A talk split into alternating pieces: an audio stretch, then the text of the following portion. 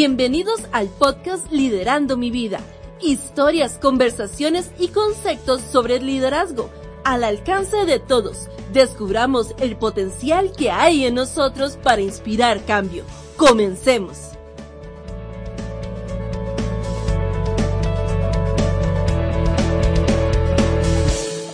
Los dos hijos de un labrador vivían siempre discutiendo. Se peleaban por cualquier motivo, como quién iba a manejar el arado, quién sembraría, y así con todo. Cada vez que había una riña, ellos dejaban de hablarse. La concordia parecía algo imposible entre los dos. Eran testarudos, orgullosos, y para su padre le suponía una dificultad gestionar esas emociones. Fue entonces que decidió darles una lección.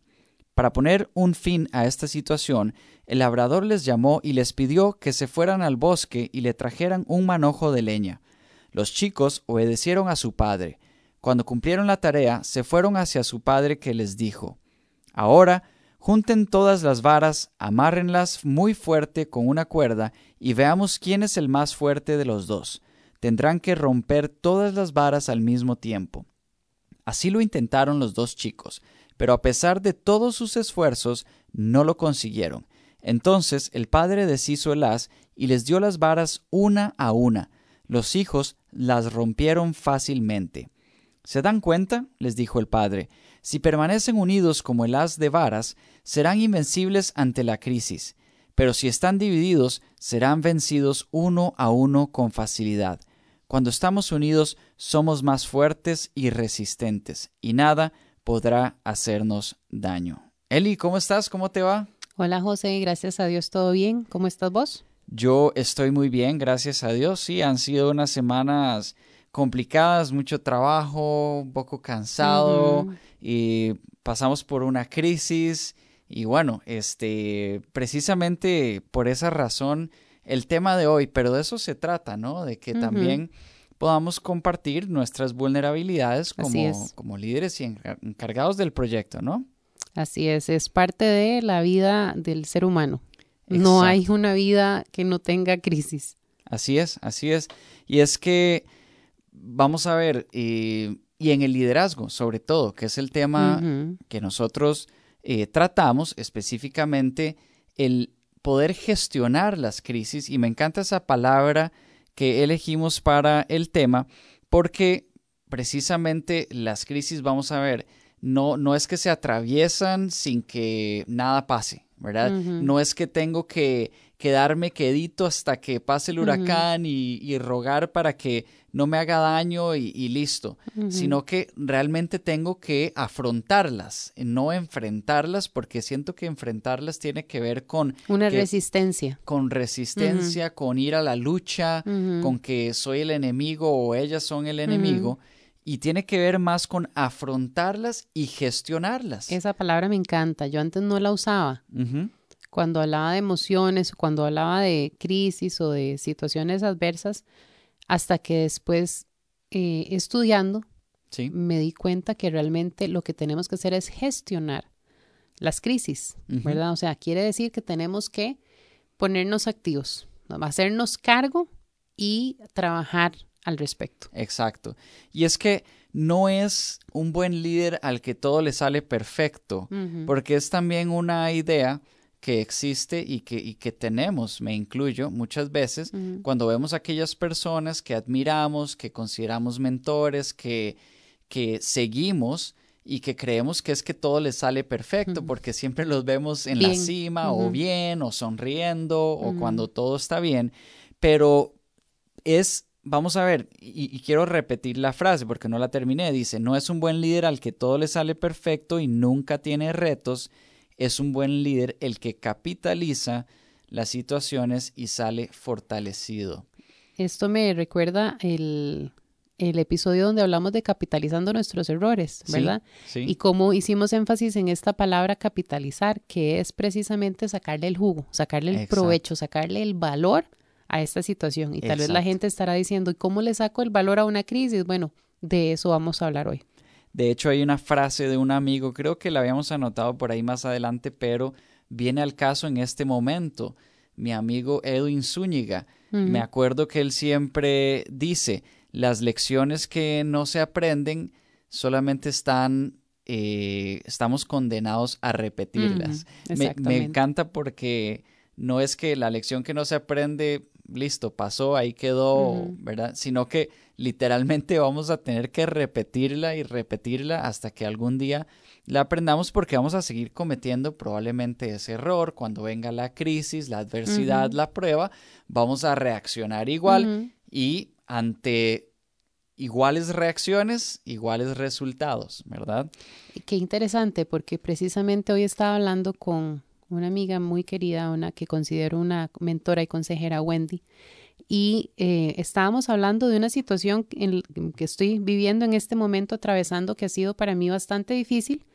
Y yo le decía, ¿verdad? No, no, me, me ha costado, me, me ha costado realmente como procesar, digerir esto. Y ella me, me decía, trata de verlo como que es un momento donde estás recibiendo la oportunidad para empezar de nuevo. Estás recibiendo la oportunidad para em, ir a un lugar, ¿verdad? Donde eh, te esperan mejores cosas. Y entonces hablábamos de eso y ella eh, me, me, decía esto que, que te decía tu amigo. Ella me decía, esta es una lección de vida que estás recibiendo ahorita y tenés que sacarle el mayor provecho, porque ella me decía, si no era ahorita, igual manera iba a ser más adelante, pero en algún momento tenías que pasar por eso, porque Dios ocupaba que aprendieras esta lección. Y yo, wow. Qué lindo, Eli, y, y sobre todo porque es cierto a ver, no son palabras solamente bonitas o palabras que ella te esté diciendo para que te sintas mejor. Es que es cierto, realmente así es, ¿verdad? Es una oportunidad nueva y, y bueno, está en vos y en cada uno de nosotros tomarla o esperar a que se repita esa lección más adelante. Pero bueno, vamos a compartir el día de hoy cinco características claves para gestionar las crisis. No son las únicas que existen, pero son las que nosotros por lo menos consideramos que eh, pueden funcionar eh, o que mejor funcionan y, e inclusive eh, a propósito por experiencia personal que podemos decir que, que funcionan cuando se deben gestionar las crisis. La primera es serenidad y pausa. Sí. Es, es, contradictorio porque cuando una crisis llega, usualmente, en la mayoría de los casos, va a llegar sin avisar. Es, una situación que te, que te llegó de repente que, y que por esa razón es que es una crisis o nos pone en crisis, en ese estado más bien de primero shock, exacto, ¿verdad? De alerta de, por Dios, que... Y entonces, por eso parece contradictorio que lo primero que debamos hacer es tratar de buscar esa serenidad en medio del huracán, en medio de la adversidad y pausar en la medida de lo posible.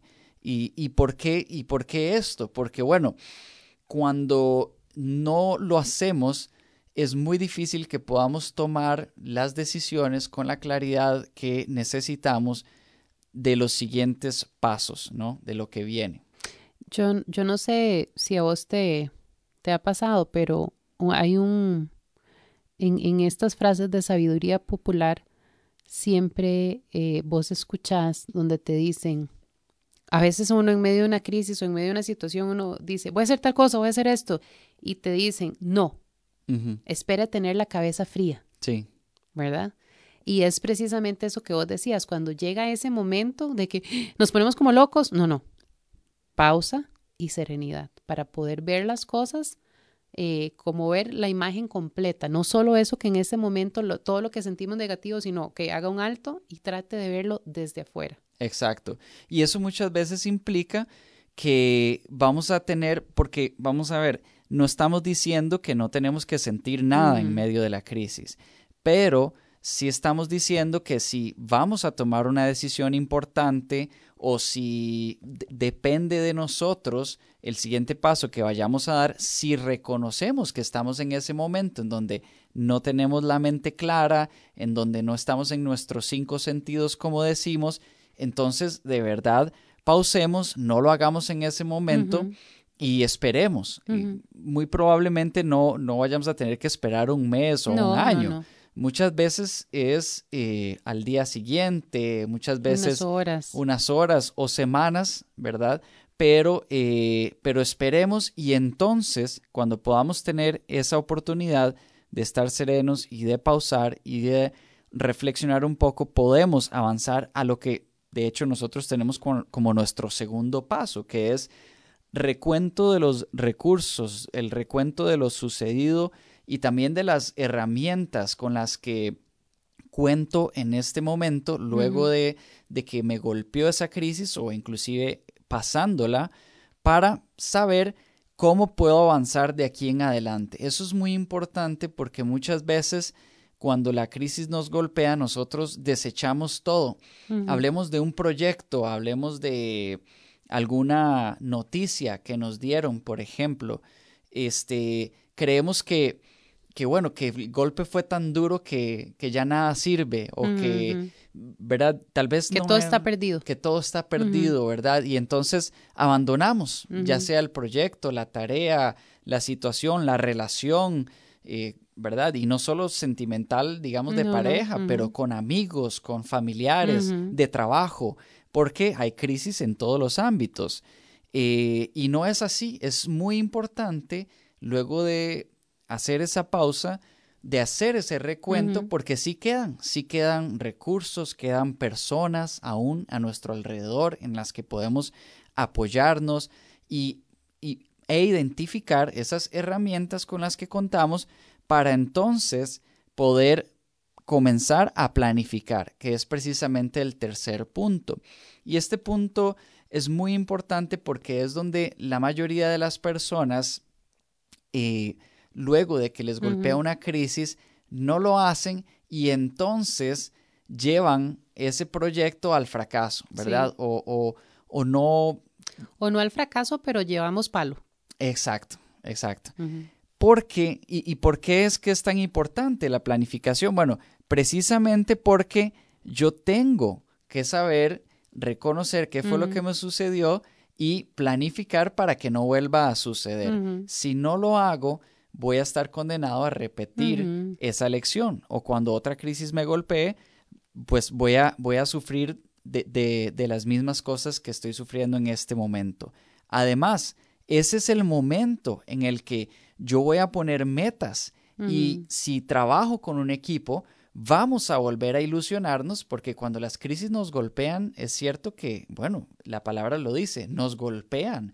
Y eso muchas veces nos desanima, muchas veces nos hace daño, nos hiere, muchas veces nos hace sentirnos mal.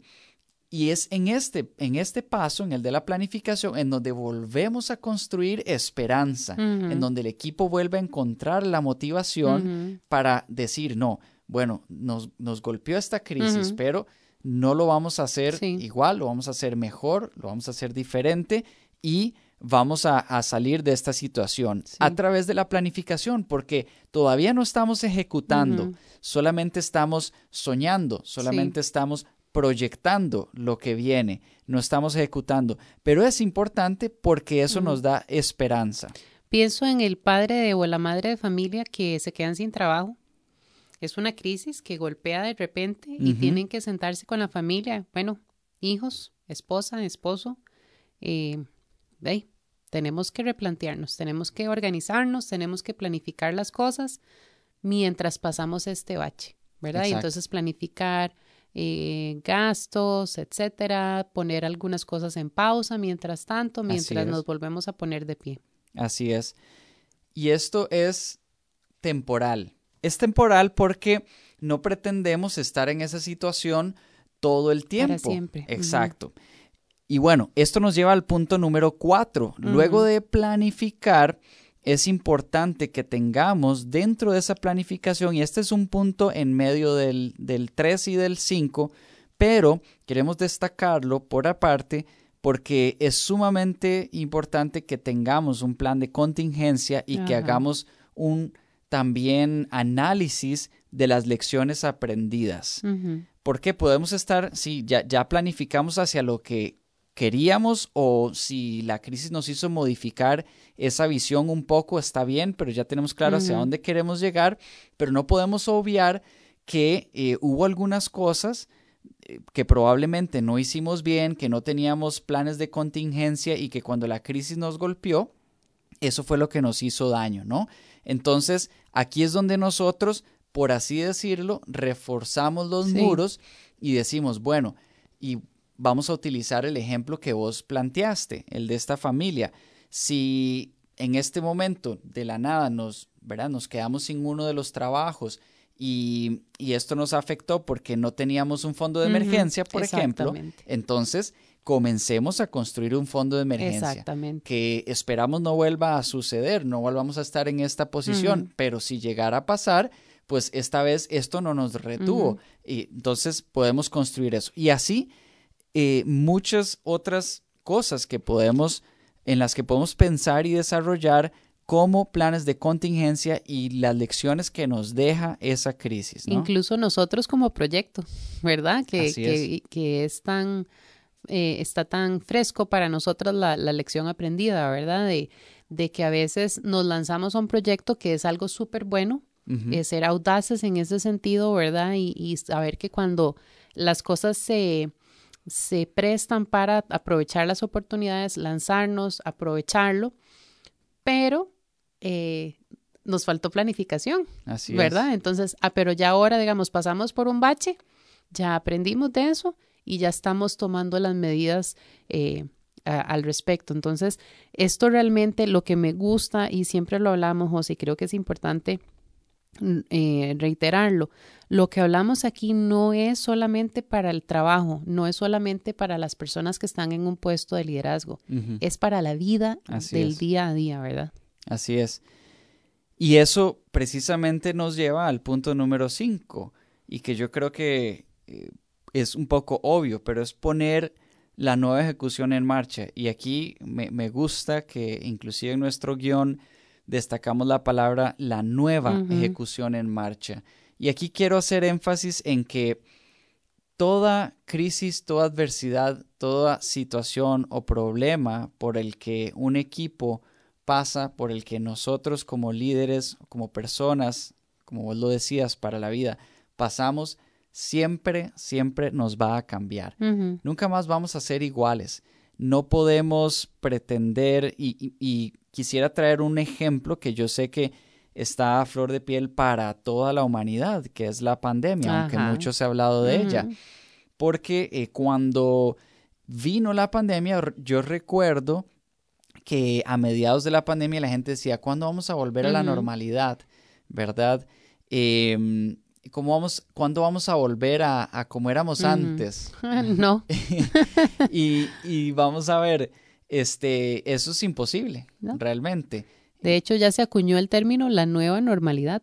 Exacto. y, vamos a ver, se, acuñó el término, sin embargo, eh, siempre, vamos a ver, siempre en, cada una de las etapas de nuestra vida ah, va a haber, ha habido y va a haber una nueva normalidad. Entonces, eh, realmente es eh, vamos a ver, y, yo no pretendería que, que volviéramos a como éramos antes, porque es que si así fuera, lo único que estamos reconociendo es que no aprendimos nada de lo que vivimos.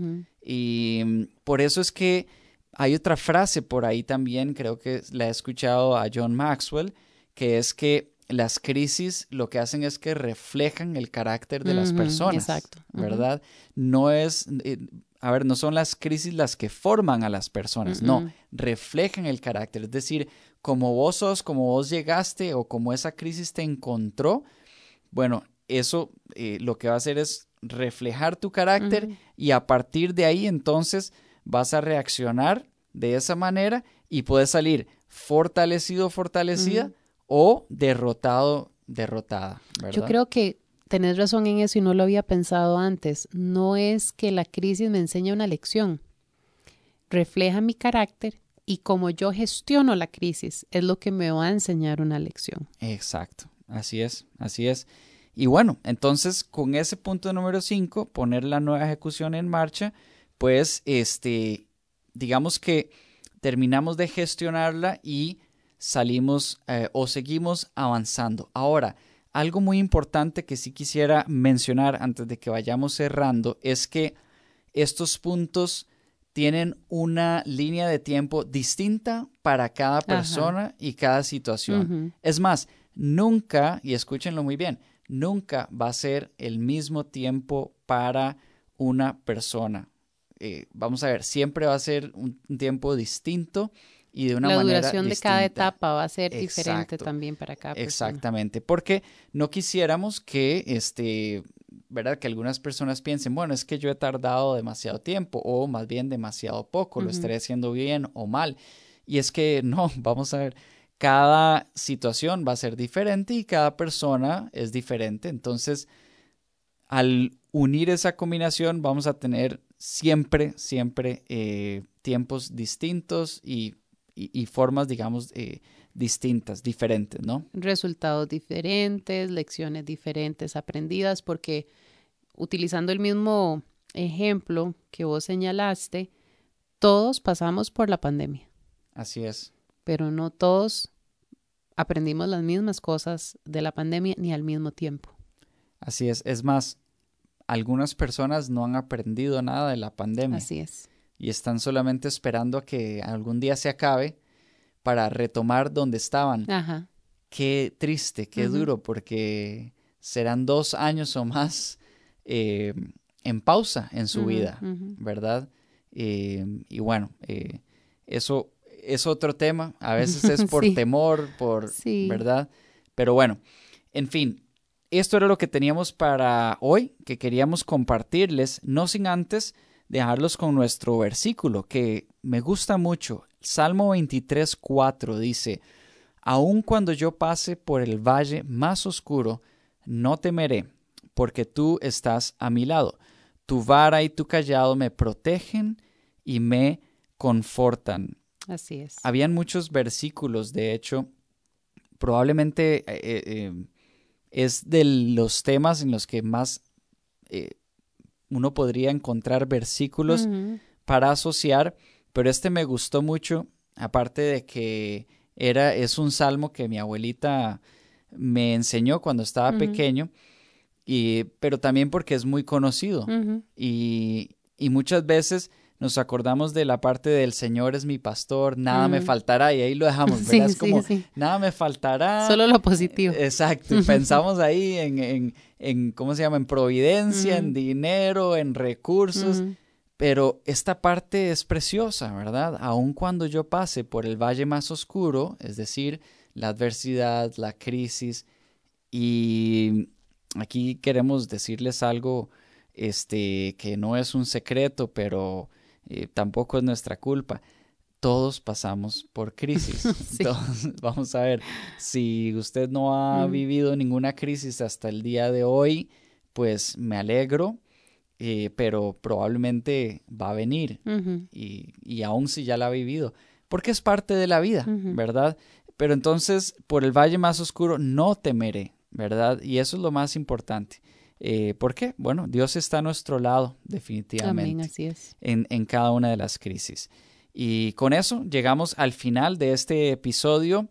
Eli, ¿quieres despedirte? Eh, sí, muchas gracias por escucharnos y nos ha acompañado hasta acá. Vamos por el episodio número 14. Ha sido todo un, ha sido toda una jornada que hemos tenido y eh, como siempre les digo, muchas gracias por sacar de su tiempo y regalarnos ese tiempo que es el regalo más valioso que tienen. Así es, muchas gracias de verdad por escucharnos. Inclusive tenemos varias personas que nos dijeron por ahí, tienen que mandarnos un saludo. Así que Rafita, Isaac, Pablo, gracias por escucharnos. Ustedes siempre nos escriben, alentándonos, diciéndonos eh, las cosas buenas y también las que podemos mejorar y se los agradecemos. Y bueno, y a cada uno de ustedes, aunque no les conozcamos, gracias de verdad por regalarnos su tiempo. Así es. Que Dios les bendiga y nos escuchamos. Chao. Gracias por habernos acompañado. Este es un proyecto de Vida Abundante Heredia. Nos vemos en el próximo episodio para continuar juntos este viaje de crecimiento personal. Y recuerden, liderando mi vida, inspiro cambio. Que Dios les bendiga.